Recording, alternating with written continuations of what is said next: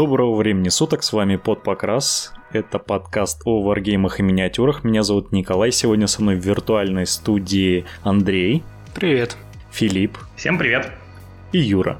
Добрый-добрый вечер, день или что у вас там сейчас? В общем, у нас сегодня выпуск... Э, потный, очень потный. Я уже майку пошел выжимать. Я хотел сказать кликбейтный, я его хотел назвать как лучший Вархаммер. Вот, чтобы у всех, кто любит сорокет, э, подгорело одно местечко, и они обязательно прослушали и э, разубедились чтобы вы поняли, мы сегодня позвали в студию одних из самых жирных и одних из самых детей, которые играют вообще в Warhammer, по крайней мере в России. Юру вы можете звать, знать под э, именем или никнеймом как Маргамир, довольно известный человек из Москвы. Ну а Фил это Фил, думаю, многие о нем наслышаны и о его поездках по всем крупным турнирам в России не только. Ну, мне, мне кажется, стоит еще сказать, что Фил это тот человек, который пишет офигенные батрепы с фотографиями. И они, по-моему, везде, они на Варфорджике, я их, по-моему, даже читал. Что вы скажете свое оправдание? Филипп, видимо, пока собирается с мыслями про оправдание. Он, вот. видимо, обиделся на детей и... Да я вот слышал, там наушники упали. Просто выехал в Питер бить тебе, Андрей. Ой, да. Я пойду просто на колени извиняться. Ладно, что давайте поделать? пока Филипп приходит в, сознание. Э, Юр, расскажи вообще свое, путь своего становления. Как дошло до того, что ты начал играть в Age of Sigmar и что было до этого? Ну, история, конечно, может быть долгая, а может короткая, смотря как рассказывать. Постараюсь выбрать, как всегда, золотую середину. Вот. Э, я играю уже 13 лет, в принципе, в Wargame от ГВ. Вот, то бишь, с того момента, как мне было 10 лет. А, вот, начал я с «Властелина колец», то он же Лотар. Так, я тогда очень увлекался фильмами, начал читать книги по «Властелину колец», ну и мне отец подарил стартовый набор. Вот, как водится, там а, были орки против а, Миностирит, это третья редакция, как раз после выхода третьего фильма этот набор вышел в продажу. Там же «Братство кольца», набор стартовых красок еще в старых ГВшных баночках, которые, по-моему, шестиугольником или восьмиугольником были выполнены. Вот, ну старенькие. А в стартовом наборе были вот как сейчас баночки, только с белыми краюшечками. Ну и тогда, можно сказать, понеслось. Вот, я долгое время играл в Лотер. А вот, через 4 года, ну, осваивал, естественно, покраску, все дела. Меня очень долго шпыняли за уровень покраса, потому что в 10 лет, когда ты берешь кисточку игрушечных солдатиков, как бы, ну, э, сложно оценить себя объективно. Вот, так или иначе, поднаторел в этом деле. Через 4 года уви... мне показали, так сказать, Warhammer Fantasy Battles. Ну, я и раньше был в курсе про него, но, естественно, денег у меня тогда не было, им просто неоткуда было взяться.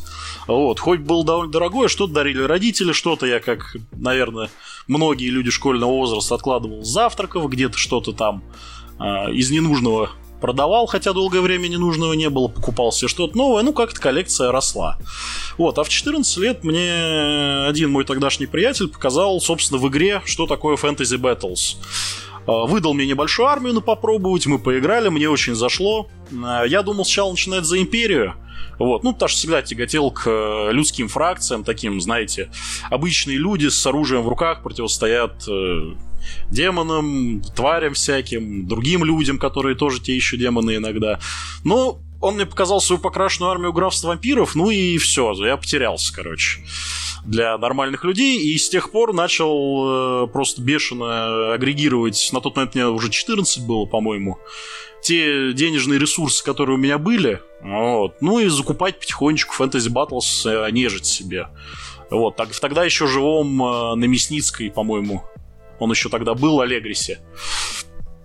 Вот, ну и начал активно рубать э, Fantasy Battles. Рубал-рубал, все время неизменно за граф вампиров. Вот, опять же, что-то продавал, покупал, где-то подрабатывать уже потом начал, когда просто стало можно. Вот. Ну, собственно, с 14 вот до с 14, ну, когда мне было 14 до того, как э, Fantasy Battle схлопнулся. Я, как и многие фанаты, естественно, участвовал э, непосредственно на турнирах по End Times. Вот, надо сказать, что турнирная составляющая для меня всегда была довольно важной. Вот, то есть я не просто красил, собирал э, модельки, а свой первый турнир я посетил вообще в 11 лет, ну, по лотеру. Вот, и с тех пор на все, на которые мог э, выбраться, всеми правдами и неправдами выбирался. Вот, и потом по ФБ также начал, всегда, всегда там участвовал, старался участвовать в турнирах. А, вот, чем старше я становился, тем больше возможностей для этого было. Ну и, конечно, в один день Warhammer Fantasy Battles у нас закрылся. Случился конец времен, хаос победил, вот, стало как-то печально. Ну, я, конечно, тогда не лез в соцсети с криками, что такого человека, такую систему убили, что с нами перед будет. Миниатюры я тоже на камеру не сжигал. В принципе, не сжигал. Вот, ждал, смотрел, что будет. Мне не понравился первоначальный релиз у Штурмкастов, хотя очень зашли стилистические кхарнаты. Вот, я какое-то время повыжидал, э, поиграл там в другую игру, э, вот, в Kings of War, ну, потому что был там вот этот вот период, когда не было ни ФБ, ни еще АОСа. А потом, когда АОС только начался, было не очень понятно, как это играть. Но, тем не менее, спустя буквально несколько месяцев после официального релиза АОСа я пришел в Гикварс, по-моему, назывался на Чертановской. Мне там ломали поиграть в стартер. Я поиграл в стартер штурмкастами. Вот, и мне как-то очень-очень понравились правила, они меня зацепили своей, ну не то что простотой, а пошаговостью в понимании. То есть мне очень понравилась э, какая система пошла, особенно упрощение с ФБ, потому что ФБ, конечно, был очень, очень тру, ну, сложен в освоении. Вот. Э, порог вхождения был очень высокий, и даже мне, у которого уже был определенный опыт э, варгейминга, было довольно сложно первоначально влиться в ФБ. Вот, плюс нужны были исключительно огромные армии, чтобы этим играть, потому что как купил коробку скелетов, молодец, теперь купи еще 7.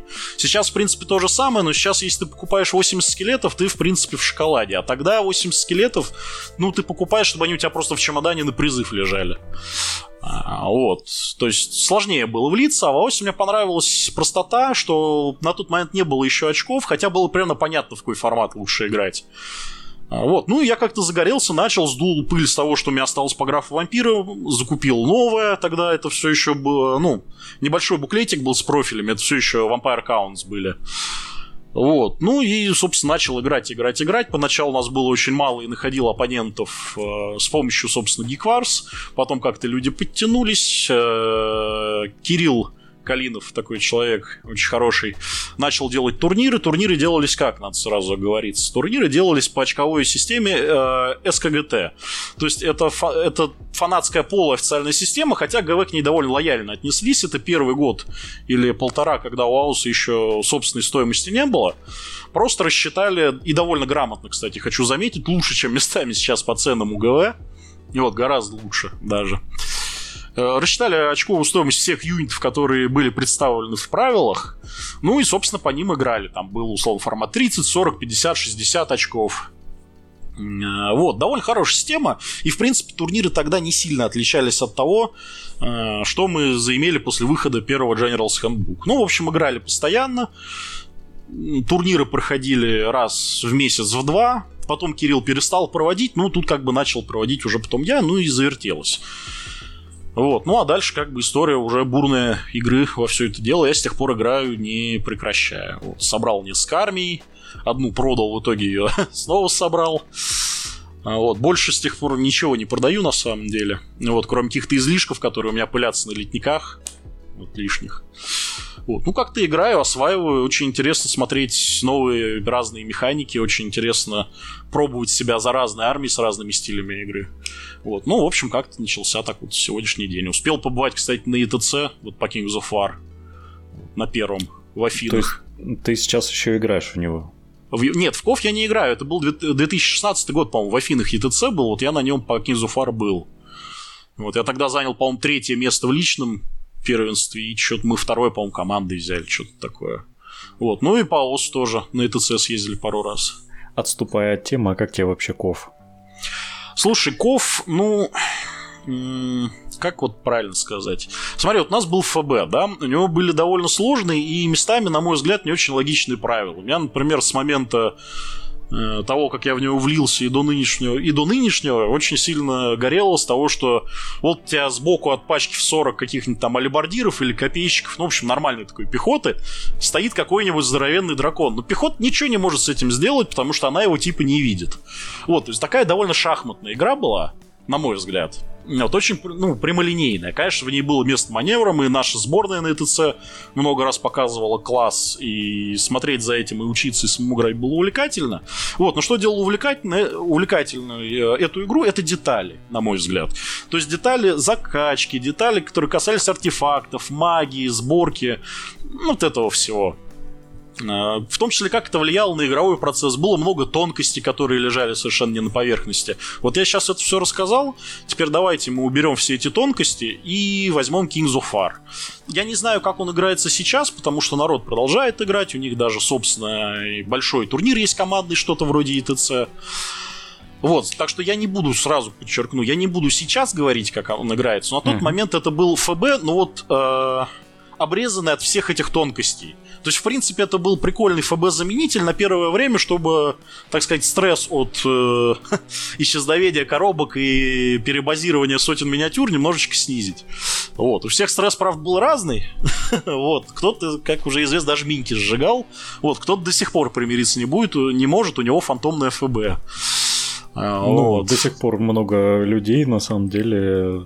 Ну, я это считаю, что это просто люди, которые э, как бы им сложно примириться, или они, знаешь, играли в ФБ типа раз, несколько раз в год, там просто там по праздникам собирались, какой-нибудь в своей компашкой играли и оставляли. И вот им эта смерть ФБ им как бы вообще без разницы. Они как играли, так Слушай, и... ну тут есть много категорий людей, на самом ну, да. деле. Ты прав, ты затронул одну из них. Э, я просто Прокоф сейчас к чему говорил, что это в принципе ФБ Лайт был, но как бы он не предлагал ничего Взамен того, да, он не предлагал разнообразия. Более того, армии были довольно похожи, на мой взгляд, и это было тогда, я подчеркну еще раз. Сейчас не знаю. Вот. Но еще что меня всегда цепляло в ФБ, я всегда как бы старался много читать. Вот, и нормальной литературы, потом уже и по ФБ, так сказать, и даже по там 40к что-то читал, и по ОСу, естественно, читаю. И что меня в ФБ очень сильно привлекало, для меня это была одна из важнейших частей, это его бэковая составляющая, это его лор.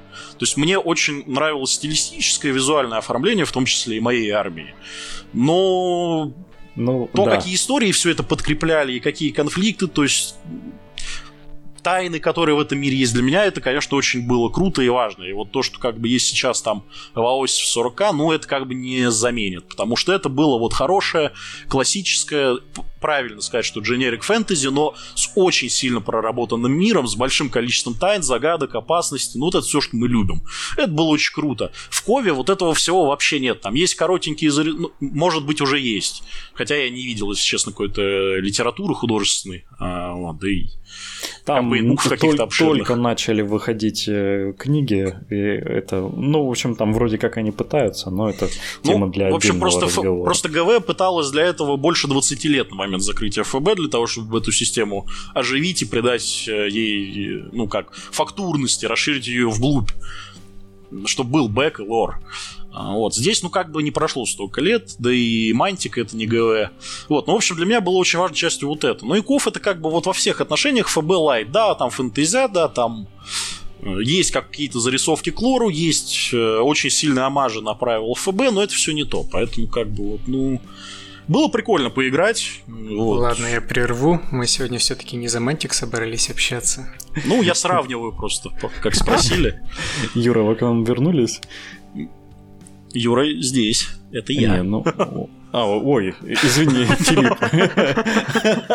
Извини. Он, он имел в виду, вернулись ли вы к нам из Миракова? Нет, Филипп, Филипп.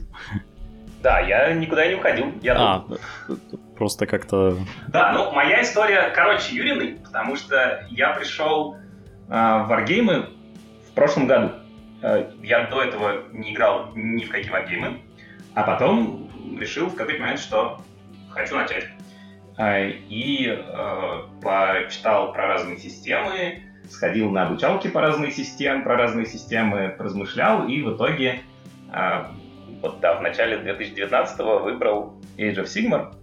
Я думаю, что три фактора на этот выбор повлияли.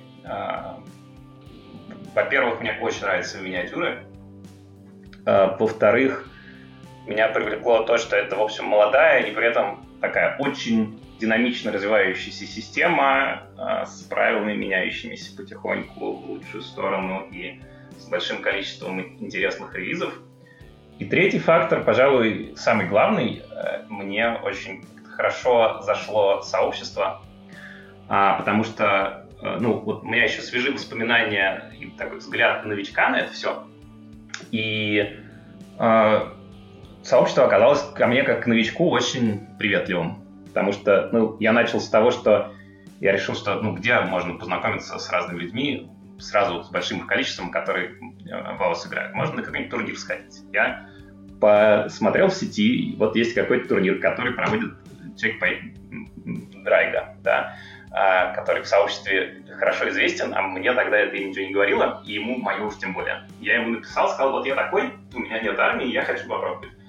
А, он мне сказал, приходи, нашел мне армию на свой турнир, причем это был турнир с полным покрасом. Я пришел, поиграл, там со всеми познакомился, мне очень понравилось. Потом я собрал первых там тысячу очков своих родронов, и тут как раз вот Юра проводил турнир, э, да, за что, э, Юр, тебе большое спасибо. Конечно, вот твои турниры на небольшой формат, это там идеально для того, чтобы новички могли вливаться, как мне кажется. А, да, я вот пришел туда, первый раз поиграл уже собранной собой армией. А, ну и дальше как-то хорошо пошло. Мне понравилось, я стал играть и стал а, ездить по разным турнирам. И а, ну, это такая одна из важных для меня составляющих игры ездить по разным а, городам, смотреть, как а, разные люди играют в Age of Sigmar, в этом участвовать. Я за год своей карьеры успел за пределами России в трех странах поиграть и внутри э, России в Москве и за ее пределами там, в четырех разных городах. А э, побывать, а, включая да, вот, турнир в Новосибирске, который Эйсхаймер, который самый большой а, в этом сезоне, видимо, самый массовый российский турнир в прошедшем сезоне. А, ну и кроме этого, да, там Ростов, Екатеринбург, Петербург. А, да, но вот сейчас в силу эпидемии а, не получается да. ездить. Приходится сидеть по домам. Можно будет продолжить. Как у нас интересно получилось, что два человека, которые еще и знакомы между собой, при этом один играет буквально половину своей жизни, а второй начал совсем недавно. Э, было очень интересно посмотреть, насколько у вас ну, разнится именно, не знаю, а, ощущение Warhammer а, что ли.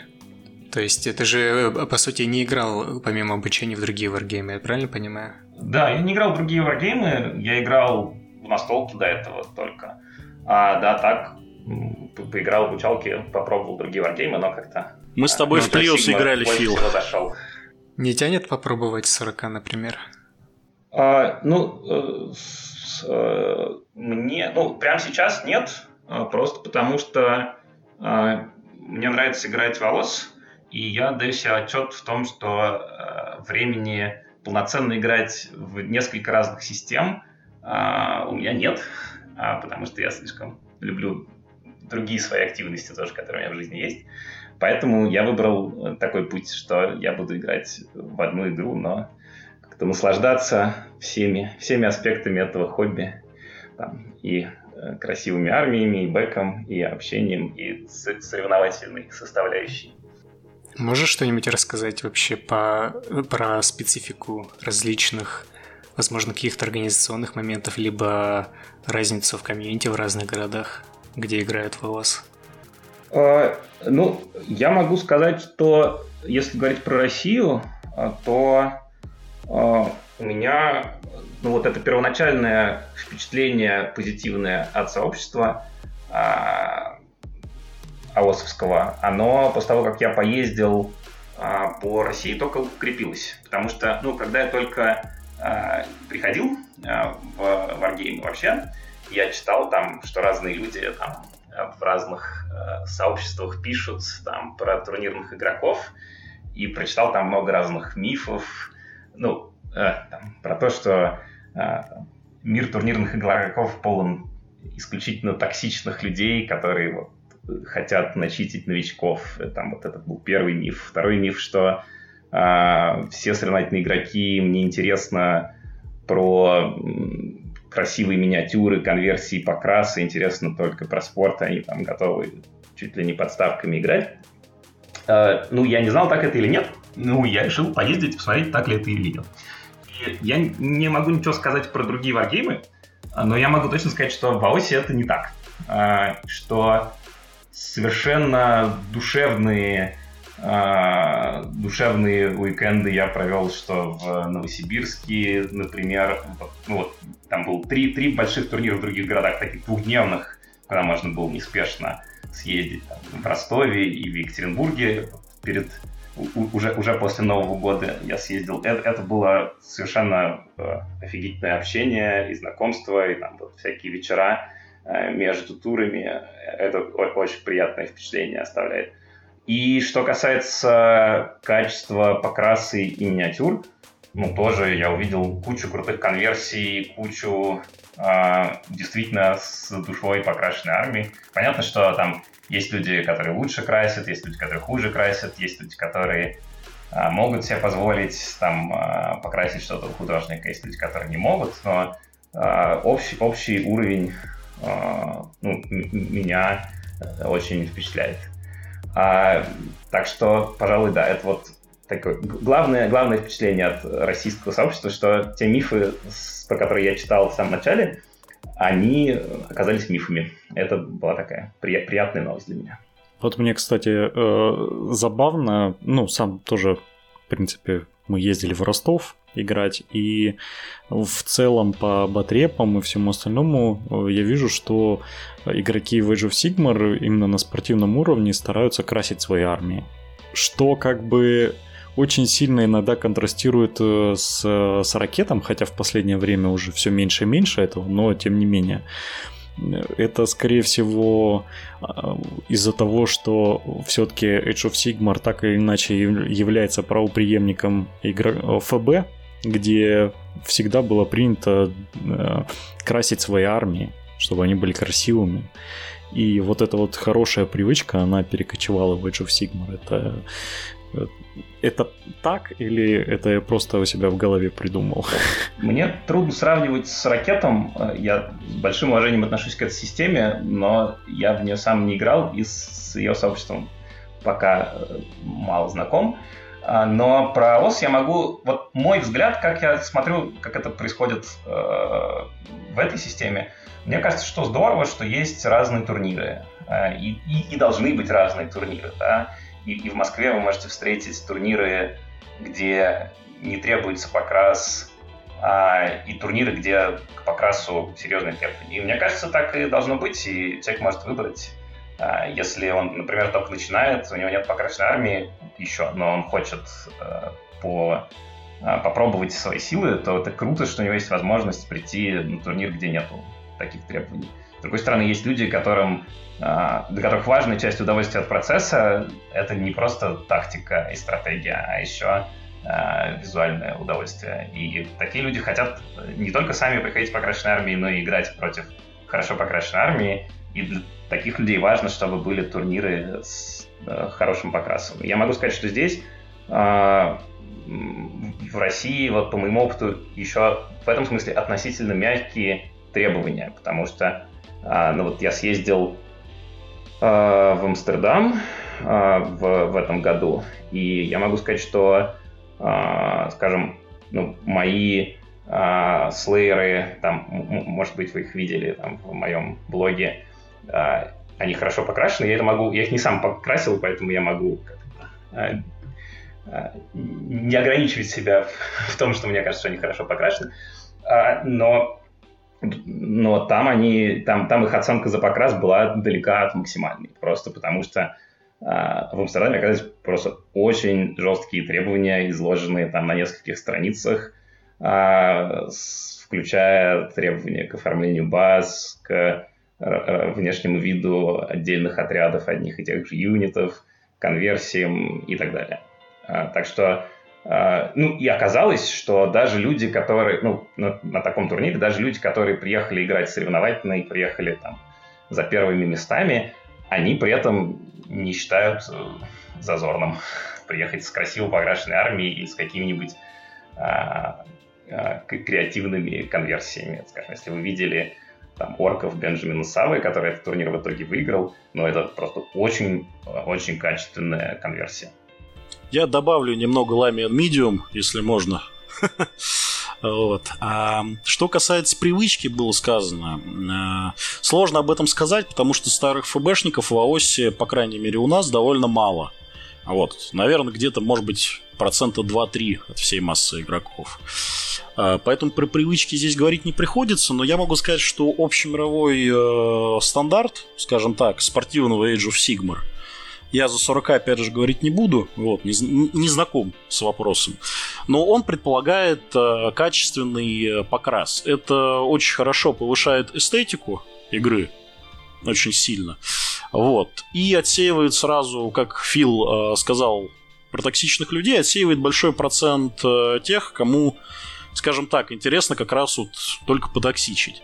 Поэтому покрас это важная часть турнирного Age of Sigmar, без сомнения. Это хорошо во всех смыслах. И люди, я тоже замечаю, тяготеют э, к тому, чтобы свои армии красить, оформлять или там сдавать э, художникам, но так, чтобы их армии выглядели. То есть не только сухой расчет, математика, стратегия, тактика, э, но и эстетическая сторона вопроса. Это очень часто, э, это очень важная часть спортивного мира АОС. А, вот, и без него как бы турниры, ну, мало возможно. То есть это турнирный стандарт, к которому как бы люди, ну, естественно, стремятся, чтобы на этих самых турнирах участвовать. То есть получается хороший замкнутый круг. Ты не будешь участвовать э, в спортивных мероприятиях, пока у тебя не будет собрано, ну, приличная армия, скажем так. Да, проводятся турниры без покраса, я в том числе провожу. Но опять же, надо понимать, что есть э, люди, которые только недавно в хобби пришли, им тоже может хотеться поиграть, научиться. Тоже важно проводить и такие турниры. Но именно общемировой уровень, он хорошо, скажем так, поднял планку за последние пять лет в варгеймах. Вот, и я очень да. рад этому. Мне кажется, это связано э, с двумя вещами. Ну, одна в большей степени. Это по, по моим наблюдениям есть ощущение, что игроки в 40, которые э, нацелены на такую тяжелую турнирную игру, э, прям постоянно, они гораздо чаще меняют армии. И вообще в 40 намного, прям очень намного больше процент литья среди всех моделей. А я могу про это немножко сказать, если позволите. Мы к этому придем, да. И второй момент, пока мы его не забыли, чтобы вы ну, тоже понимали, почему идет небольшой срач между игроками ВОС и игроками в 40. Э, относительно недавно ГВ официально ввел критерий на турнире, э, что как раз приносит победные очки. То есть, э, да, э, они ввели, скажем так, список э, условий, за которые ты получаешь эти самые викторы поинты, Э, помимо э, выиграл, не выиграл ты оппонента, это в себя включает э, джентльменское поведение в несколько пунктов. Ну, там, типа, пожать руку перед началом боя, пожать руку оппоненту, просто хорошее поведение на столе и так далее. Но это приносит, ну, там, мизерные 5 ПТС, по-моему, несерьезно. А вот full э, покрас э, с полностью оформленной базой, хотя бы там в 20, в 2 цвета, с каким-то, возможно, минимальным там шейдингом, э, бличками, он уже довольно серьезный, по-моему, 30, да? Если мне память не 30 да. Фил, 30, расскажи 30, сколько. Тридцаточку из 100.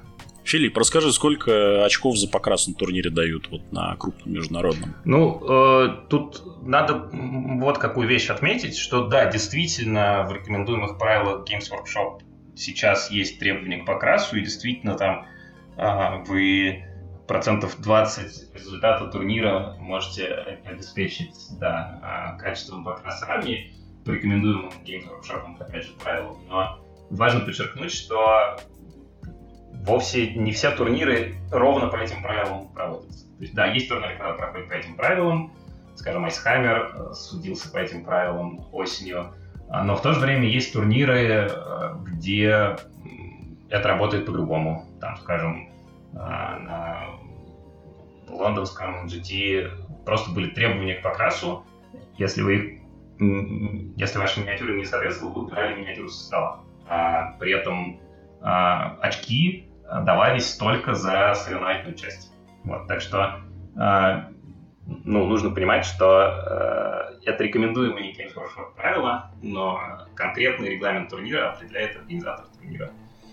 Ну, это как раньше было рекомендуемо от ГВ мерить дистанцию поражения от оружия, а не от подставки. Мне кажется, они просто обкатывают сейчас эту систему. А что касается введения турнирах очков за покрас и за, скажем так, поведенческую составляющую, покрас, в принципе, ну, наверное, хорошо. Но надо понять, что если у тебя турнир с фул покрасом, то там у всех будут дополнительные очки за покрас, то есть это, мне кажется, дополнительный стимул на турниры, где покрас не обязателен. В принципе, имеет право на жизнь, окей. Единственное, что турнир тогда становится чуть менее спортивным, потому что, ну, покрас к спорту отношения все-таки прямого не имеет. Он не имеет отношения к твоим навыкам игры, и удачи, и навыкам социальных растеров и так далее. А вот часть поведенческую, мне кажется, ее внедрять не стоит. По той простой причине объясню, что это придает дополнительный человеческий фактор э, играм, которые по факту происходят между двумя там людьми условно.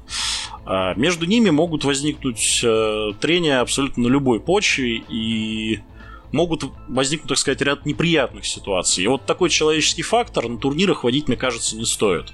За поведением игроков в рамках э, нормы, во-первых, должны следить сами игроки, ну, потому что, как бы, есть люди культурные и воспитанные, э, есть люди, которые оппоненту лезут э, лицо бить, строго говоря. От этого ты никуда не денешься, и дополнительные 5 или 10 виктори поинтов там не удержат подобных людей от э, разных эксцентричных Bad, поступков. Bad manners.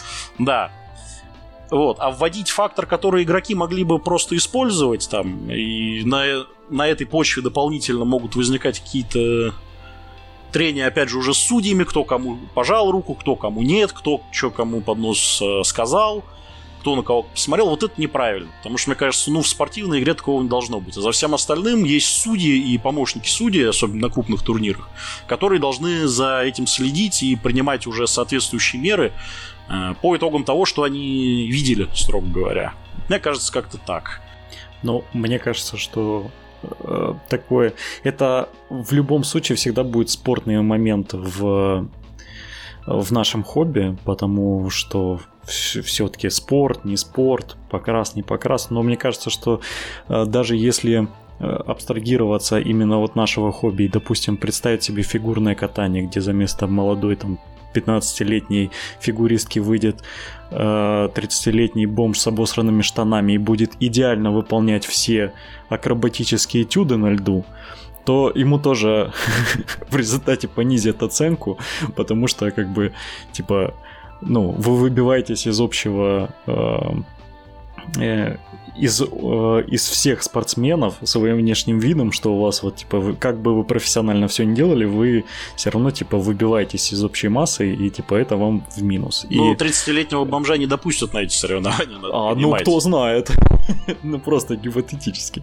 Вот, но э, здесь же как бы и у нас тоже откровенно человека, играющего, допустим, буханкой хлеба вместо э, анонсированных великанов вряд ли пустят на турнир играть, правильно? Слушай, ну Поэтому... тебе, если тебе какие-то дяди из Ноттингема в книжке написали, как себя предполагается правильно вести. Если ты, как ты сам сейчас сказал, 30-летний бомж, ты эту книжку даже не открывал, у тебя ее, скорее всего, даже нет. Э, вот. И это, это, понимаешь, это не остановит тебя от каких-то вещей, которые таким образом пытаются предотвратить. А люди, которые играют нормально, они будут играть нормально. Как в личной игре, так и в турнирной.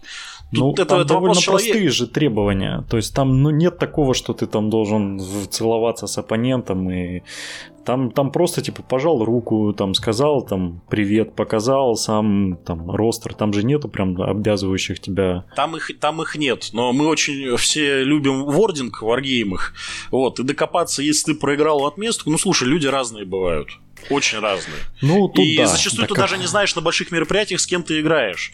И э, если человек очень, скажем так, внутри неприятный, но натягивает э, хорошее лицо на себя, вот, он может после игры к судьям подойти и сказать, что вообще руку не жал, ростер не показывал, и вообще там что-то на непонятном языке, там, допустим, на русском, что-то себе под нос там матерился, типа «сюка, бля». Вот, типа того. Я придумал идеальное решение. Видеорегистраторы. Вот, ну, ну, видеорегистраторы каждому выделить силовика с дубинкой к столу, понятно, да, плавали, знаем. Ну, просто я к тому, что эта мера ну, ты как не необходима. Ты как-то утрируешь. У нас э, все настолько забили на эту графу и просто автоматом пишут, какой у нас красивый оппонент, как у него хорошо Слушай, я, я не спорю, я не говорю, что это плохо, этого. я говорю, что сама по себе мера довольно бесполезна. И ну, почему она как должна влиять на турнир, Непонятно. Мне кажется, это, это просто как правило, которое типа, ну, просто тебя заставляет, немножко дис- дисциплинирует. Немножко. Зато смотри, все, по крайней мере, заговорили о хорошем поведении. Начали это обсуждать. Да. Ладно, давайте вы это реально дебри. Да, мы а, это можем долго обсуждать. Да, тут можно, конечно, на отдельный, как себя правильно ввести. А, тем более, раз такие прям... В общем, я подумаю над темой для такого, типа, как правильно вести себя на турнире. Мы отошли от главного вопроса. Чем AOS лучше Warhammer а? Ты сейчас, ты сейчас, ты сейчас прям вмазал, да? По, по, по всем AOS никам вот так вот. А AOS это не Warhammer, да? Прям вмазал сейчас хорошо. Не, ну... ФБ был Warhammer ом, а AOS это так. Ну да, да, там всего лишь слово Warhammer, а внизу AOS ик написано. Давайте, э, я вот сейчас... Э, у меня давно есть э, как бы подготовленная речь что а нем, что немножко про разницу. Про разницу. Не, ну это такая довольно спорная тема. Э, мы, мы с Хенчманом, вот у нас есть один человек, который э, активно всех зазывал играть в AOS, он, собственно, иногда подгорает с этой темой. В общем, для меня э, АОС я как бы играл и в Сорокет восьмой редакции АОС, и для меня именно в, в части базовых правил на самом деле, там, если не придираться к там к мелким моментам, это практически одна и та же игра в своей основе. Э, про кидание кучи кубов. Но в Сорокете ты кидаешь кубы, стоя с оппонентом на разных концах стола и просто перестреливаясь, иногда выполняя миссии, там, типа, прибежать. А в АОСе ты все-таки у тебя гораздо больше маневров, и поскольку здесь практически нету стреляющих армий, ты так или иначе будешь обязан двигаться по столу, принимать более тактические решения. Ну, соответственно, будешь думать не только о том, как бы больше кубов накинуть и, и остаться при этом живым, но еще и о том, что как бы быстро там э, перемещаться по столу, э, пользоваться бонусами местности и так далее.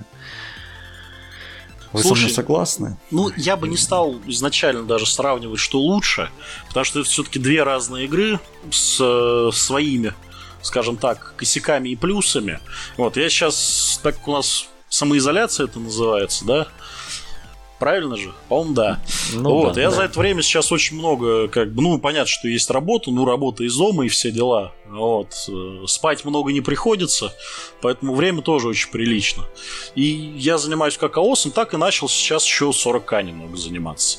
А вот там все закупил армию, прочитал очень внимательно правила, по крайней мере, те, которые смог найти сам. И у меня сложилось впечатление, что обе игры на самом деле весьма хороши. И ну, несмотря на то, что у них основа очень похожа, и механики местами даже одинаковые, они все-таки совершенно в разных плоскостях находятся. Я могу каждой игре перечислить там, вот, чисто по букве правил, 10 плюсов и 10 минусов, но не считаю это нужным делать. Игры действительно... Но почему? Мы же для этого здесь собрались. Разве нет ну, именно это ну, ну, ну тогда надо запасаться кофе, потому что я могу до завтра а, вот это делать. Ну пробуй как-то вкратце, не знаю.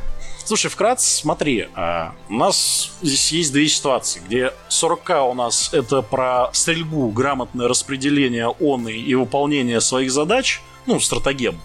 Есть АОС, где у каждой армии е- универсальная так сказать, панель задач набита. Ну, то есть, понятно, там какие точки надо контролировать, это все прописано в сценарии. И АОС все-таки больше про ближний бой. Хотя магия и стрельба, как и армии, чисто на этих двух э, вещах это все присутствует. АОС, он э, действительно про маневр, но армии в АОСе довольно большие. Вот. И, в принципе, мало какая армия сейчас э, так или иначе сильно страдает от скорости. То есть э, нет такого, что армия э, три хода будет идти до деплоя оппонента. У всех есть какие-то инструменты, чтобы нивелировать. Ну вот Фил не даст соврать, там даже у ферслееров есть специальные молитвы и активации рун, которые позволяют там хоть и ненадолго, но прилично так разогнать, в общем-то, карликов. Ну, с тяжелыми здесь, топорами. Да, если можно ворвусь. Мне, мне кажется, что я, во-первых, хочу согласиться, мне тоже кажется, что это на самом деле две а, ну, игры в чем-то сходные, в чем-то различные, по которые совершенно не нужно выбирать, э, какая из них лучше, какая из них хуже. В смысле ну, не нужно? Мы ради больше... этого здесь и собрались. Подожди, мы сейчас высокие материи пытаемся с Филом перейти. А, ну как, нравится вам больше а, как-то самолетами управлять, можно играть в одну игру, дракончиками управлять, можно играть в другую игру. При этом, по, вот по моим наблюдениям, человек, который в одной системе квалифицированно играет, э, совершенно легко э, начинает квалифицированно играть в другой системе, скажем, э, ну, да, я говорил, что я не очень много людей с, с 40к знаю, но кого-то знаю, вот, скажем, с Сергеем Давыдовым имел удовольствие несколько партий играть. Это насколько я могу судить, человек в ракете квалифицированный, судя по что он нынче в сборной России. А, и у меня не было, не сложилось ощущение, что вот у него после э, с ракета какие-то проблемы с э, аосовскими маневрами. Все очень аккуратно Да, понятно, что там где-то стрельбы больше, где-то меньше. Там, по оси ее тоже, она тоже есть. А, поэтому, э, да, поэтому, ну, если у нас такая цель... Не-не-не-не-не, ну это Тут сама проблематика вопроса. Просто надо понимать, что мы сейчас можем, конечно, притягивать за уши одну и другую игру, но ГВ сейчас само, судя по тому, что оно делает, а я уже правила от ГВ перечитал, наверное, ну, столько же, сколько художественной литературы. Ну, меньше, конечно, но все равно очень много. И ГВ сейчас делает одну очень простую вещь. Если раньше у нас было разделение на ФБшников и 40кашников, где это совершенно две разные игры, две разные системы, два разных комьюнити, то сейчас ГВ просто пытается сделать некий баланс, где у нас сохраняется самобытность обеих игр с их сильными и слабыми сторонами. Но при этом, чтобы переход из одной игры в другую или совмещение этих игр не вызывало когнитивный диссонанс у человека, который после книги правил АОС, там, своей, своего батлтома, своей любимой армии, открывая книгу правил по 40, не испытывал э, какой-то фрустрации по поводу, что это вообще такое. Ровно наоборот. Вот как бы я живой тому пример. Я тебе сейчас больше скажу, есть уже складывается вполне себе теория, что АОС это полноценная площадка бета-теста для, бета правил, в том 40. числе и 40. Но это не совсем так, потому что, опять же, открыв сейчас правила и почитав, они похожи, да, но сказать, что АОС используется как бета-тестинг, давай сначала посмотрим на то, что АОС э, самим ГВ продвигается сейчас сильнее, ну, надо взять просто количество официальных турниров, которые проводятся в том числе в Ноттингеме, и посмотреть на такое же количество турниров в Ноттингеме по 40к. Я думаю, АО здесь э, выиграет по количеству мероприятий. Блин, слушай, ты как-то слишком сильно на ус напираешь, нужно что-то в сторону 40 сказать хорошего, иначе мы и потонем. скажут, что мы, я, что мы слишком я же да, наоборот здесь, Я же сейчас наоборот говорю, что 40 тоже хорош, но это две разные игры. И открыв книжку 40 я понял, что эта игра, она играется по-другому и составляется по другому принципу, начиная от закупки армии. Это не хорошо и не плохо, просто это действительно две разные игры, но при этом переход из одной в другую или совмещение их, э, они безболезненны абсолютно для человека. И это очень круто. Вот это очень хороший шаг от ГВ. И что там бета-тестинг, я не знаю. Я часто эту теорию слышу, но, по-моему, не совсем правильно. В обеих системах есть заимствование друг из друга, и это тоже абсолютно нормально. Их производит одна и та же контора под названием Games Workshop. Ладно, давайте я последний раз наброшу между этими двумя системами. Ну, как наброшу? Меня просто давно мучает, почти с выхода, по-моему, второй редакции АОС, у меня мучает один вопрос. Почему в Саракете так хорошо стрельнул Mailstorm, а в АОСе там же тоже есть Mailstorm? Почти.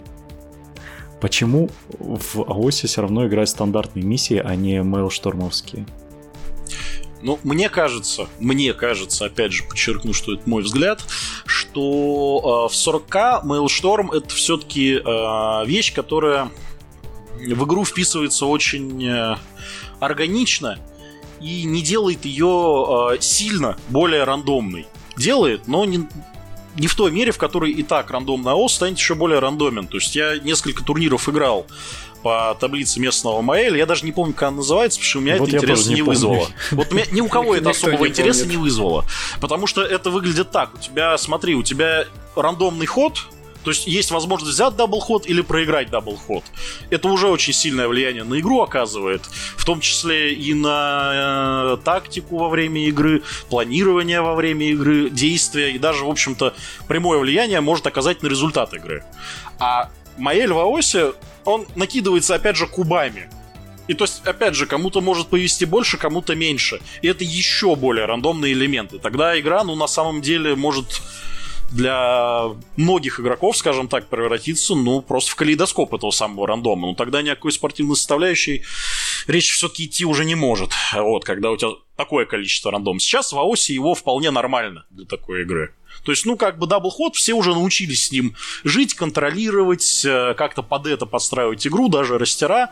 Но если туда добавить Маэль, это будет очень забавно. И по нему действительно можно там сыграть в клубе с кем-то. Но вот э, играть по нему на турнире я бы не рекомендовал.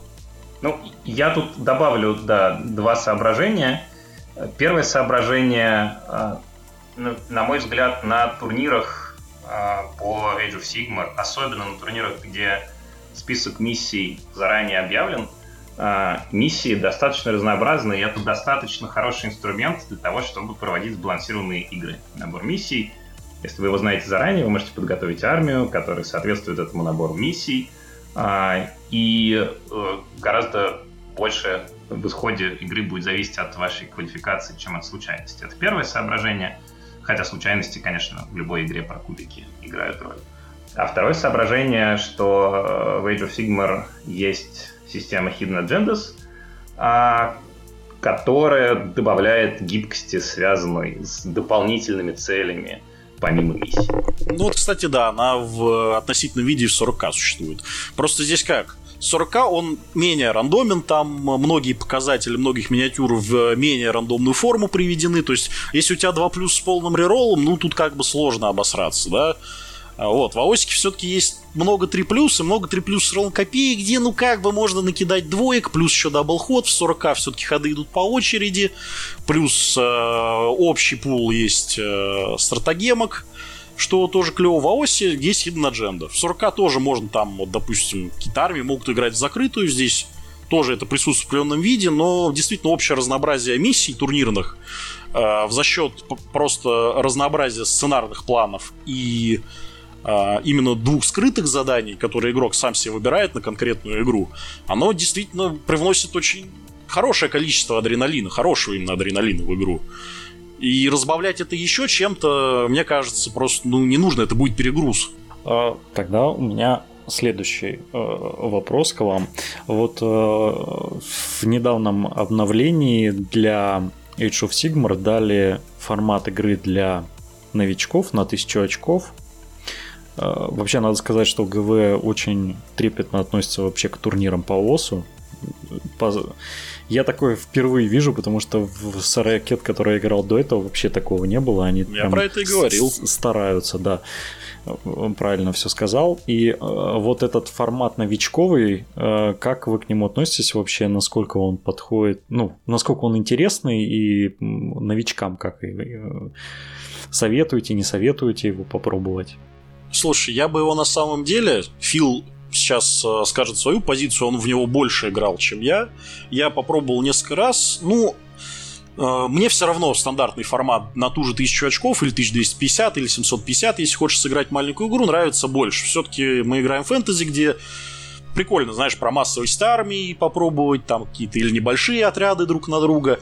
Формат забавный, а, но новичкам я бы все-таки советовал начинать э, с простого формата, ну, то есть там тысячу, условно говоря, взять, а, потому что он лучше для изучения правил, а вот этот формат, он э, больше надстройку над правилами создает. То есть в него, наоборот, лучше, мне кажется, попробовать, когда ты уже влился и понял игру. Вот тогда в него лучше поиграть.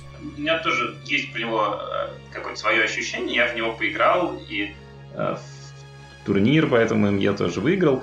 В какой-то момент. Э, я бы не сказал, что он для новичков. Я бы сказал, что он не про это. Он скорее про короткие партии. Э, он требует гораздо меньше времени э, и требует гораздо меньше пространства. То есть стол под него может быть гораздо меньше. И это в некоторых случаях удобно. То есть, если у вас есть немножко времени вечером, вы хотите там пару партий с другом сыграть даже, может быть, не в клубе, то это классный формат. То есть он там он не для обучения новичков, он просто другой.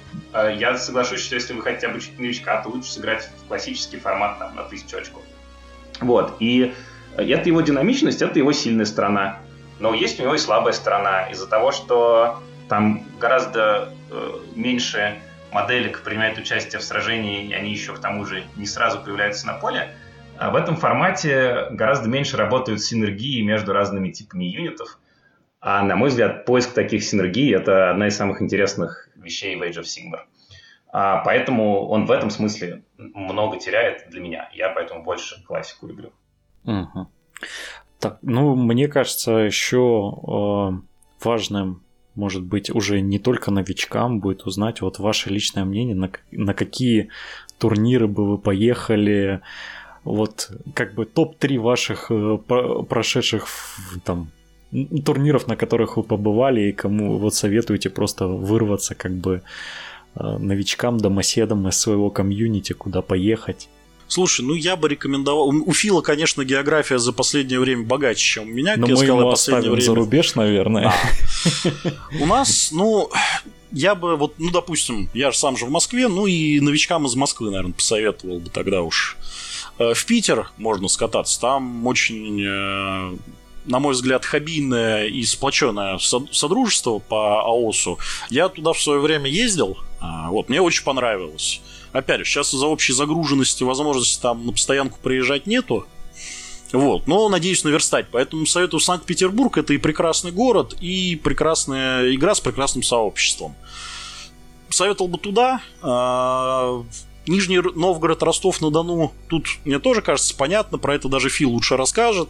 Ну, однозначно порекомендовал бы поехать поизучать географию нашей страны. Вот, э, в этом и во всех остальных смыслах необъятный.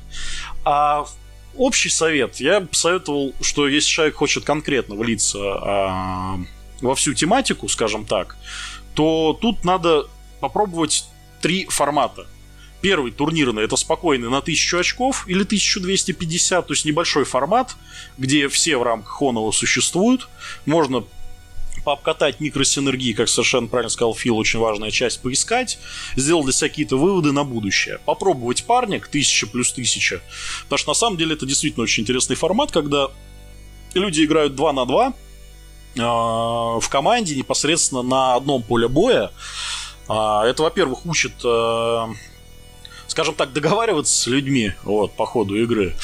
А во-вторых, эм, тренирует внимательность. То есть ты как бы следишь за не за своей э, и армией оппонента, а сразу за четырьмя фронтами. Очень интересно, и на самом деле ничего сложного в этом нету. При том, что, опять же, все вживую здесь присутствуют возле стола, все это происходит в твоих глазах. Это очень интересный формат, где очень интересно поискать как синергию между союзниками, так и, в общем, по регламентам. Вот. Ну и, конечно, турниры на 2000 это золотой стандарт спортивного АОСа с фул покрасом, просто потому что собирается довольно э, приличная группа людей, все это с э, хорошим покрасом, все это красиво, это на весь день, это очень круто. То есть, как только появится покрас на 2000, даже если не уверен в своих силах, я вот просто там, ну, относительно часто обучаю новичков, они постоянно боятся, что, блин, ну нет, мы на турнир не пойдем, потому что, ну как, ну мы еще всех правил и подводных камней не знаем, знаем, ну как мы будем, но у нас там армия пока непонятно как собрана, вот непонятно, что брать, все дядьки большие, страшные, все там уже давно играют и всех дерут. Это не так. Во-первых, на турнире на 2000 вам, если что, подскажут, э, в какую сторону нужно развиваться, особенно после игры. Вот, развивать свою армию, на какие детали обратить э, внимание. Во-вторых, ну, не преодолев вот этот вот страх, ты как бы, ну, никогда по полной не научишься играть. И не ощутишь игру правильно. То есть, наоборот, надо с готовностью в это вливаться. То есть, сначала тысяча очков посмотреть, что как, потом тысяча плюс тысяча парник, тоже крутое мероприятие. Особенно красиво, конечно, когда full покрас, 4 армии на одном столе, совершенно разных, это круто. И потом 2000 уже как такой своеобразный гранд-финал из этой тройки турниров. Вот. А по, по городам, как я сказал, Питер очень рекомендую, так как по собственному опыту. Вот. Ну и, в принципе, очень полезно изучать географию. Вообще считаю, что нужно внутри нашей страны немножечко сильнее сплотить коллектив э, той части Warhammer а, которая играет в Age of Sigmar. Вот, потому нет этому предела, и наоборот, у всех все круто, у всех большие армии, их коллекции, опыт, везде есть новички свои, и кажется, вот этим мне надо обмениваться. Вот. Я ремарочку вставлю. У нас э, в ВКонтакте некоторое время назад пытались объединить всех в одном чате большом э, по Age of был я, да. Да, вот. У меня, значит, с ним одна только проблема. Там постоянно сидят люди, которые красят как э, боги или полубоги и выкладывают свои покрасы. У меня депрессия из-за этого уже полгода, я не могу взяться за покрас. Ну, здесь то же самое, что с турнирами. Просто бери и превозмогай. Ничего страшного, знаешь. Ну, ты ж красишь-то не ради кого-то.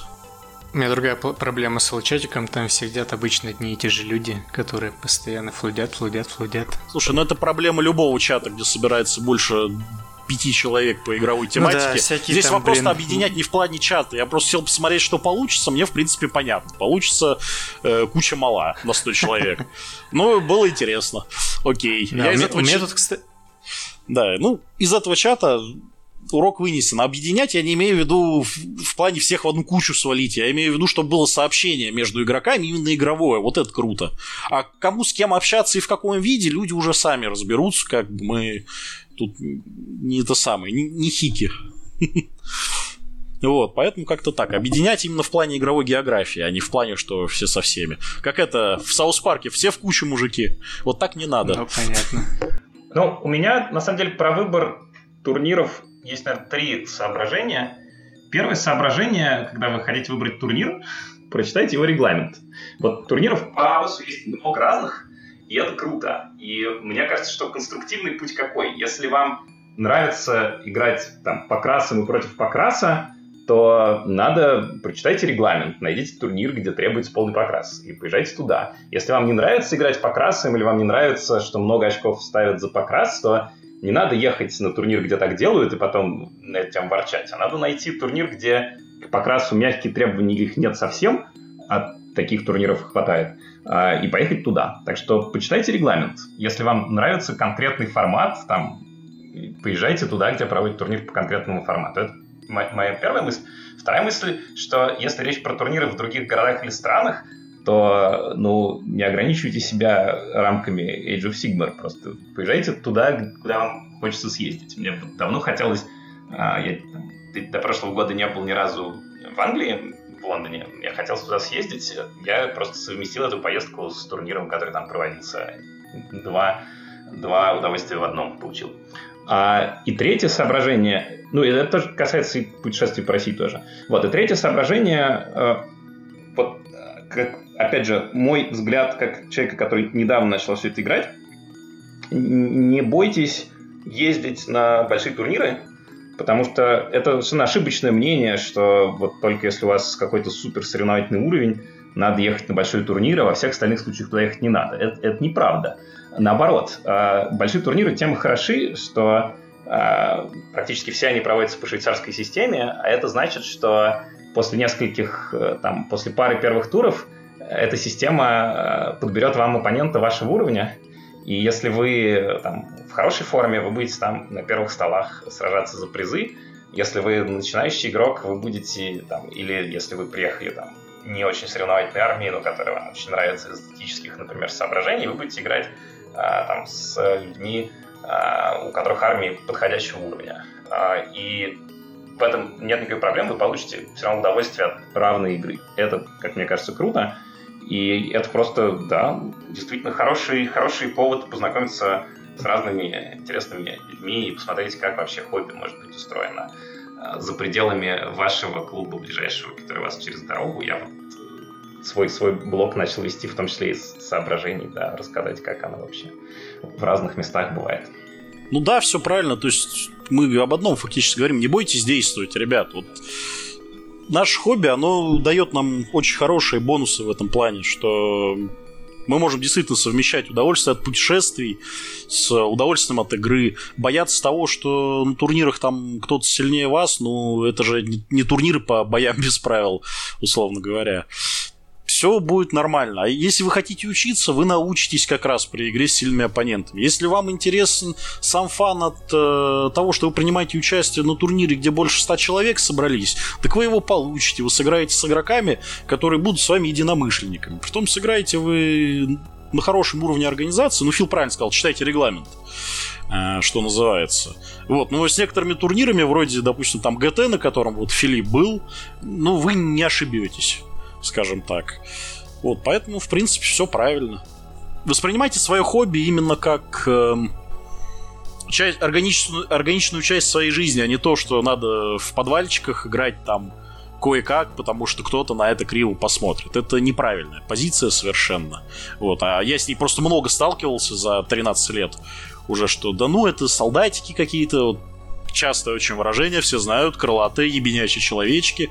От этого надо избавляться и прививать э, другим здоровое отношение к этому. Это абсолютно нормальное и очень даже хорошее хобби. Это органичная часть твоей жизни. Ну, если ты, конечно, не посвящаешь там э, ей все свои бессонные ночи и не забил на все остальное, в том числе на себя, только чтобы покрасить лишнего солдатика. Пер, но перегибы есть везде. И с едой, это как с едой, с алкоголем, с компьютерными играми, с чем угодно. Это же органичная часть жизни, которая позволит вам и с людьми пообщаться, и путешествовать. Вопрос, как вы сами это будете воспринимать. Воспринимайте просто это здорово, и все будет здорово. Ну, я с тобой полностью согласен, потому что э, в начале, когда я начал тоже этим заниматься, я начал не так рано, как ты, у меня это где-то в 20 лет я начал увлекаться. И э, у меня, как для 20-летнего уже, ну, парня э, взрослого, не, даже не 22 мне было, для меня была проблема в том, что я типа стеснялся того, что я крашу ебенячих человечков. Вот. А потом после какого-то момента я просто понял, что, ну, в принципе, блин, ну, они пофигу ли. Типа, те люди, которые которым ты интересен, они наоборот это будут считать плюсом, потому что с тобой интересно поговорить, понять, что это, ну, это реально интересное хобби. Незнакомому человеку всегда интересно, типа, посмотреть, там, понять, что вот там а если ты красишь красиво, то еще и визуально это, это творческое хобби, более да. того. Вот. А тем, кому кто там считает, что ты там псих сумасшедший, ну ты ему и так до этого, скорее всего, не нравился, поэтому какая разница? Ну правильно, просто люди, у которых э, присутствует, скажем так, некая зашоренность, они будут на все смотреть, все, что не подходит э, под очень прямой и короткий критерий, что это какая-то поебота. Все, солдатики в том числе. Ну, стоит ли ориентироваться на таких людей и слушать их мнение? Ну, я считаю, что нет, даже если они его высказывают. Мир сейчас очень открытый, поэтому каждый может высказать свое мнение, кому хочет, где хочет и как хочет. Ну, вопрос в том, как ты на это реагируешь, что сильнее, твое собственное я или вот таких вот людей, которые почему-то еще и говорят тебе, как они воспринимают то, что их по факту, в общем-то, не касается. Я считаю, что в мире, где существуют гей-парады, заниматься вахой не самое постыдное дело, поэтому... Ну ты сильно в один ряд поставил сейчас. Я говорю, у тебя ну, сначала что ты скажешь игрокам в Warhammer по поводу АОСа, сейчас там Warhammer гей-парад. Хорошо, Я ставлю в разные, то есть они там существуют Некоторые игроки в Warhammer те еще глиномесы, я вам так скажу. Главное, чтобы они после парада не шли на турнир по... Ну да, это сейчас популярная картинка, типа зашибись, покрасили Витек. Там, кто знает, да, тот да, поймет, да. что называется. Ладно, это все, Ну ладно, это внутренние мемы, да. А так, ну просто, в общем, развивайте. Коля тут очень сильно сбил тему на турнире. У меня была э, другая поинтереснее, которую можно было пообсудить именно касательно гейм-механики. И она тоже была связана с 40, и вы, блин, так далеко ушли от этого. Возможно, Коля потом смонтирует где-нибудь в середину. Нет? Нет? Ну давай. Давай сначала говори. А, короче, я вот хотел э, вынести на обсуждение. Вам не кажется, что АОС превратился в скримиш в последнее время? Он наоборот из него, он им никогда не был, но в последнее время он все что угодно, только не скирмиш, потому что я вот сейчас смотрю, да, и у меня вот, собственно, у меня армия призраков там больше 100 моделей. У, там еще у очень а, крутого игрока модели... запрыгнул Олег Красуль тоже огромное количество. Количество моделей, оно сейчас, на мой взгляд, перестает быть каким-то показателем массовости, потому что, смотри, ГВ нас все больше и больше подталкивает собирать большие отряды. Ну, конечно. Чтобы получить бонус э, за, ну, за количество. Это было и раньше, э, что, на мой взгляд, одна из причин, которая погубила ну, э, ФБ. восьмерку ФБ. Точнее, это был один из последних гвоздей в гроб ФБ. Это было... Порог вхождения, я говорил, очень высокий туда был. А, да, и там тоже очень правилами э, поощрялось собирание немногочисленных э, в плане количества, но очень э, больших в плане наполнения коробок моделей. То есть у тебя, например, есть 100 скелетов, это, в принципе, для ОСа сейчас очень актуально, но это, например, не типа 5 отрядов по 20 моделей, да? а это две пачки по, по 40, 40 ройл, скелетов, да. например, и какое-нибудь там минимальное. То есть общее количество отрядов, оно меньше. И по сути сейчас у тебя 100 скелетов, но это не 100 скелетов в плане это большая армия, а это по сути три модели, у которых очень-очень много жизней. И сейчас... Это ты сейчас э... больше уже в ков сравниваешь, на самом деле. Извини, что перебиваю, Смотри, просто здесь важно у сказать. У нас есть батальоны, вот я договорю, у нас есть батальоны, которые э, в один диплой часть это собирают. У нас есть э, такое правило, что кто первым э, раньше выставился, тот выбирает очередность хода, которая очень сильно влияет в рамках ООСа, э, несмотря на то, что здесь намного меньше стрельбы. Э, э, ну, потому что есть перехват хода, очевидно.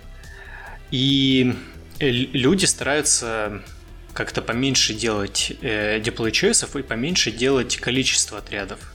И сейчас э, в среднем где-то 6, 7, 8 получается отрядов на, 2, на, на 2000 очков. И есть достаточно много армий, которые аналог имперских рыцарей. Это, например, э, огры на э, мамонтах расписки – и вот сейчас выйдет армия великанов, э, в которой наверняка будет очень мало моделей.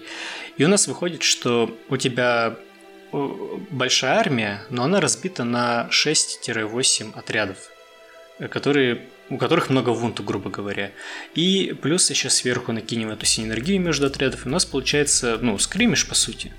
У меня Вам есть... так не кажется? Да, у меня есть сильная позиция по этому поводу, если можно. А вот, Давай, конечно.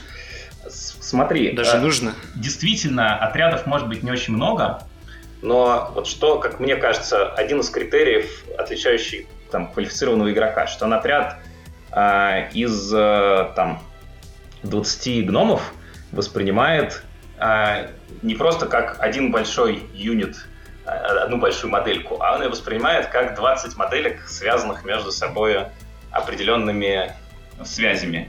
И хотя это один ну, еди, единый юнит, но каждое движение каждой модели а, может быть в соревновательной игре очень важно, потому что вам нужно правильно соблюдать ауры для этих юнитов, потому что очень многие синергии связаны с аурами бафов или дебафов. Для этого вам нужно правильно двигаться, не просто взять там эти 20 моделей или 40 моделей в кучу и куда-то их сдвинуть на 4 дюйма. Вам нужно каждую модельку правильно подвинуть. Кроме аур, вам нужно правильно совершать пайлын каждой моделью, чтобы там, правильное количество атак осуществить. Вам нужно правильно убирать потери, чтобы там какого-то противника оставить завязанным в бою, когда вы убираете эти потери. Какого-то противника, э, наоборот, оставить не связанным боем. Вам нужно правильно выставлять эти модели, чтобы они э, защитили, например, какие-то ваши ценные активы. А, то есть Хотя это один юнит там из 20 или 30 или даже 40 моделей, но э, в Age of Sigmar это не просто квадратик э, сфиксированный. Да? Это каждая модель может решить, решить исход партии. Поэтому э, в этом смысле э, я бы не назвал это скирмишем. Да, более того, э, Фил абсолютно прав. У нас э, действительно сейчас в армиях превалируют э, как бы выбор в сторону снижения количества дропов. Но, во-первых, это не снижает количество отрядов, потому что люди собираются по батальонам. А, и сразу апеллирую, что в том варгейме, который мы потеряли, то бишь в небезызвестном на Fantasy Battles, у нас на 2000 тоже редко бывало больше 8 отрядов.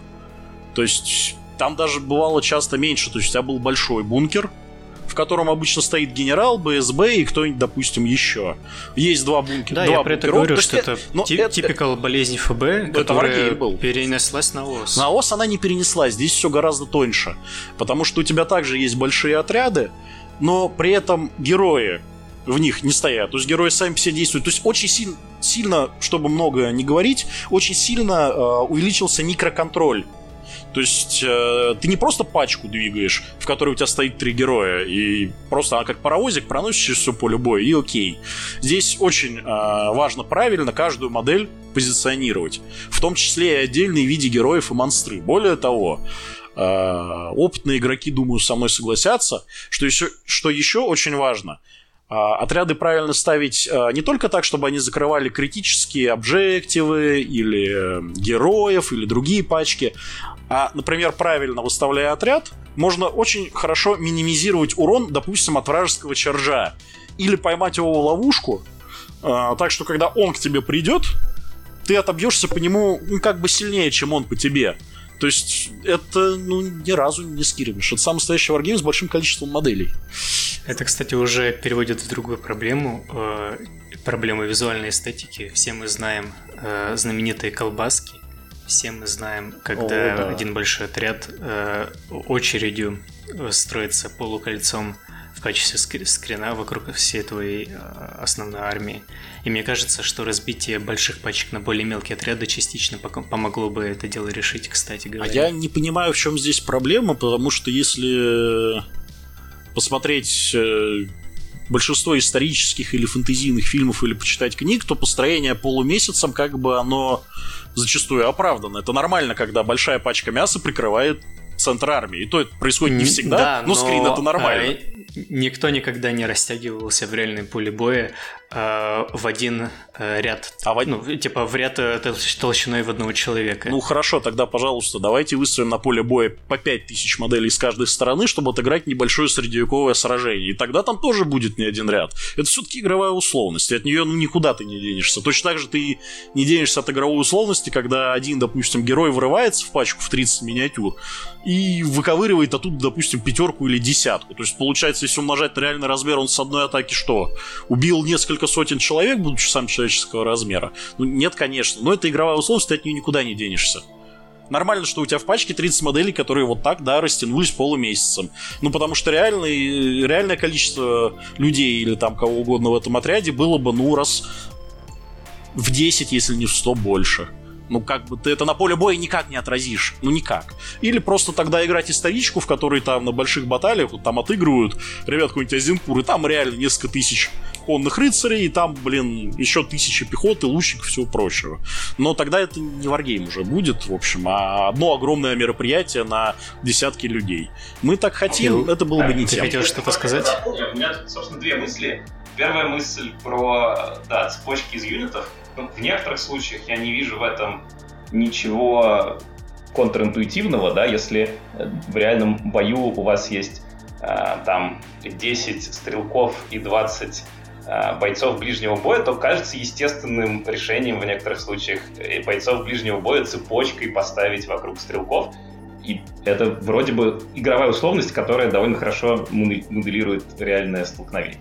Это первая мысль. А вторая мысль, ну, э, есть много разных классных игр. Если вам не нравятся цепочки из юнитов, ну, можно играть в другую игру.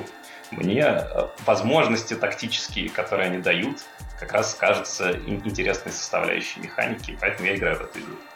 Ну, на мой взгляд, э, аргумент «не нравится, не играйте» — это в корне неверное решение, но, в принципе, если вы считаете, что в этом нет большой проблемы, это тоже мнение, которое стоит уважать.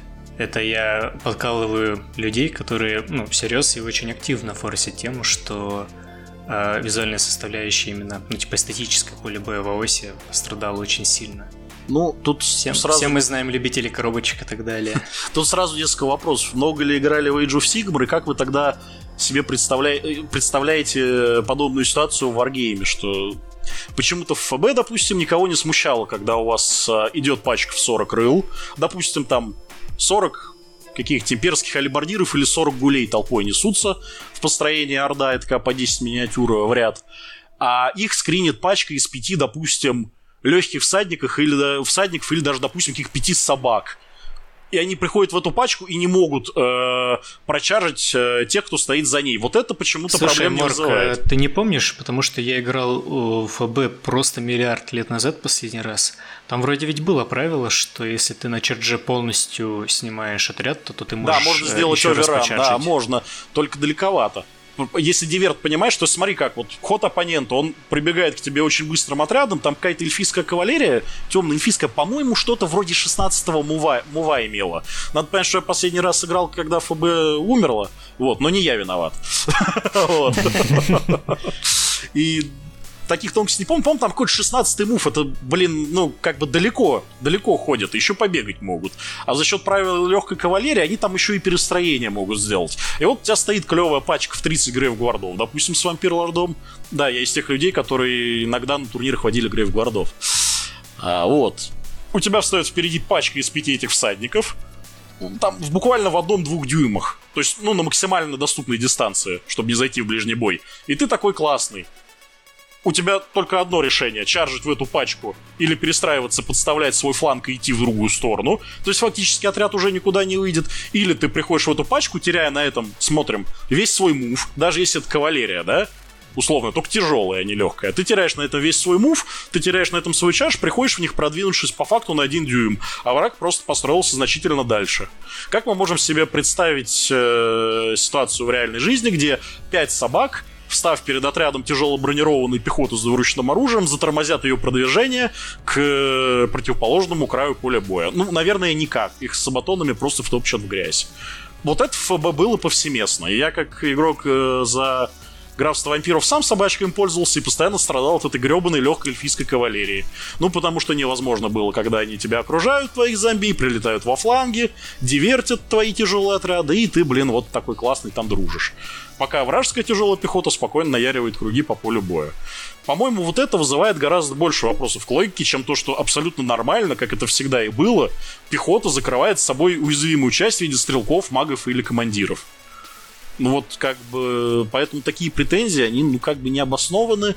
Мы играем совершенно нереальный формат битв. То есть, опять же, напомню, у нас не 10 тысяч человек на 10 тысяч человек на поле боя. Это нереализуемо. У нас варгейм фэнтезийный, в котором большая армия считается около 100 моделей, ну, больше 100 моделей. Реализовать э, полностью сре- около средневековые построения здесь не представляется возможным. И это все еще гораздо лучше, чем то, вот о чем я сейчас сказал на примере ФБ, как это было. В общем, Андрей накинул, так накинул, я смотрю. Нет, просто это на самом деле вопрос, который э, Андрей не накинул, он очень хорошо его поднял, потому что я с этим сталкиваюсь постоянно. Что это за бред? Какие-то колбаски, линейки, почему Ну. один ряд оно растянуто? Ну, потому что, ребят, это, блин, Ну, так и варгейм. есть. Я, и, я, в принципе, понимаю, э, кто накидывает. Мне тоже не нравятся колбаски, но в то же время я понимаю, что ну, с точки зрения игры, ну, ничего страшного. Потому что, типа, зачем приплетать э, реальную логику к, иг- к игре и к игровым ситуациям, как бы И непонятно. у тебя летает дракон, да. Да, там или какой бог смерти. Класс. То есть там как бы у нас в правилах написано, что между моделями не может быть расстояние больше, там, чем один дюйм. И что теперь значит? Мы будем придираться, что в реальной жизни, если отряд разбить на две половины, один из них... Да, вот тоже тебе рассыпной, сука, строй, да. Почему нельзя? Вот это вот, ну, потому что. Поэтому тут такое же. Вот, в общем, я считаю, что как человек, который будет это все монтировать, я считаю, что нужно закругляться. А давайте об этой проблеме поговорим. Тайминги в Age of Sigmar. Нет, я думаю, нет. Это... Юр, э, тема для отдельной большой беседы. Да, да, да. Причем можно не только про Age of Sigmar, можно вообще всех позвать. Мне кажется, у всех это проблема.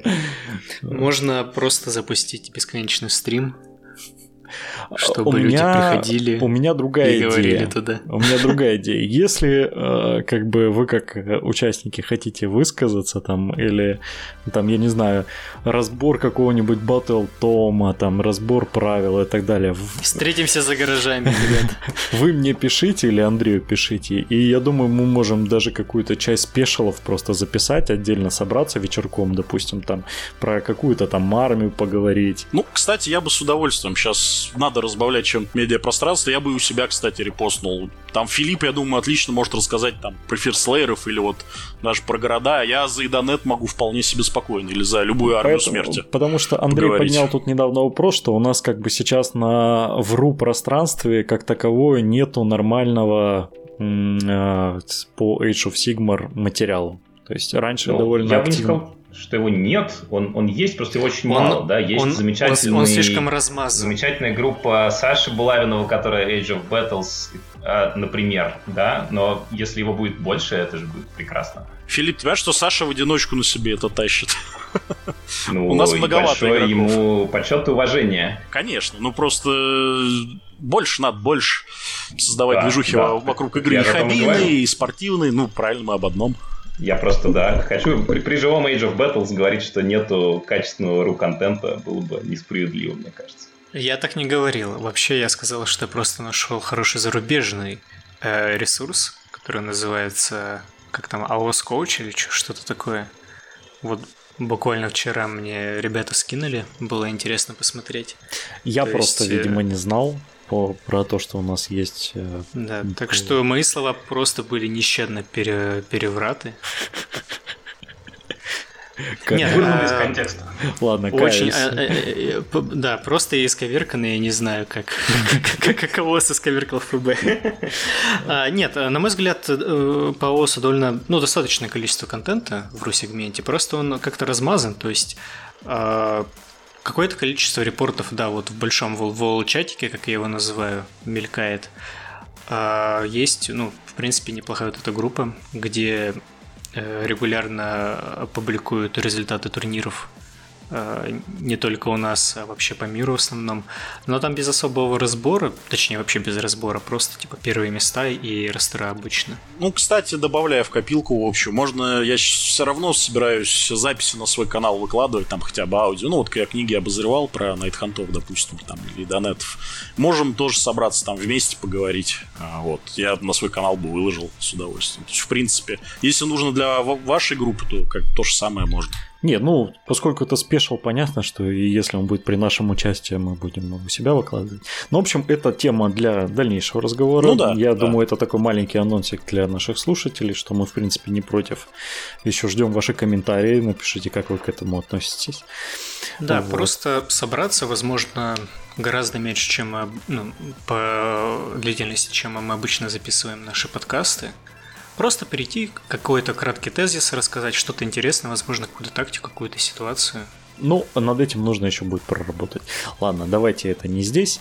Будем на этом завершаться. Э, Спасибо Филиппу, спасибо Юре за то, что к нам заглянули. Да, спасибо. Без Честно вас бы не говоря, состоялось. да, вы меня, сидя на карантине, вы прям э, мою душу растрепали. Я хочу уже пойти поиграть. Я соскучился по любым спортивным и не только ивентам. Общем, Меня смотивировали покрасить. Вот будет, будет сейчас три дня выходных, я наконец-таки, у меня будет свободное время, и я засяду и планирую так нормально за день А, хорошая мысль. кис- кисточки Я, повозить. я с покрасом хочу передать огромный привет тому человеку, который сейчас э, делает, эм, который с э, новая фракция смерти. Асиар Бон Риперс. Да, Бон Риперс, который законверсил их лидера, который сидит на э, Endless пыле, э, красит его там в миллиарды цветов, оттенков и выкладывает это а, все. это, это Коля Корнифекс, кстати, очень хороший художник. Вот. Да, спасибо большое за депрессию, которую он вызывает у меня, как у э, начинающего художника. Э, Он, в принципе, Ладненько, шикарен, да. Колю не заткнуть. Ребят, спасибо, что заглянули. Спасибо, что С, пригласили. радость- с радостью еще пригласим вас когда-нибудь, как соберемся. Мы еще даже не знаем, о чем у нас будет следующий выпуск. Но мы это посмотрим. Ладно, спасибо, всем пока. Всем пока-пока. Красьте, э, не сидите дома, не болейте. Я сегодня буду за Богдана. Всего вам хорошего.